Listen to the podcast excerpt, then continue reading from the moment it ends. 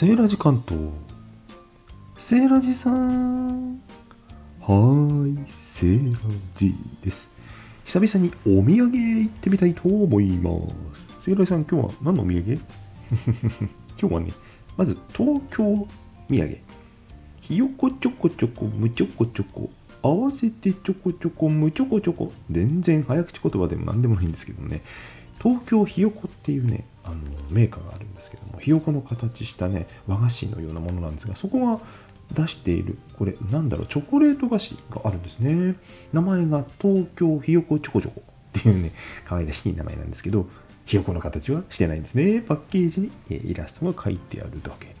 セイライさん、早く食レポしてよ。あれ？今日食レポなの？これ。まあいいや、お土産、東京土産ということでね、もらったら、もらった人がどんな感想を述べるかっていう風に感じでレポートしてみたいと思います。では、いた、い、いいた？何やったの、セイライさん？いた。やばい、これ。ちょっとタイム。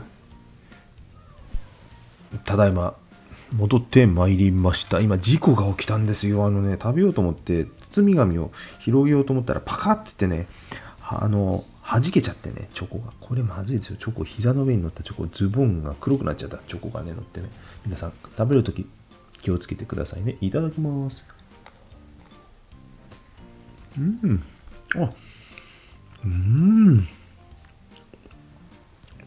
うん。ひよこもチョコレート屋さんになったんですかね。あの、とろーっとした感じでね。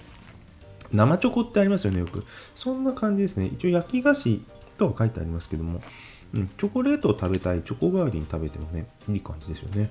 うん。まあ、名前が、キャッチコピーが、ひよこ焼きトリュフって書いてありますので、まさにそんな感じかと思います。大きさがね、トリュフの割にはちょっと大きいかな、これ。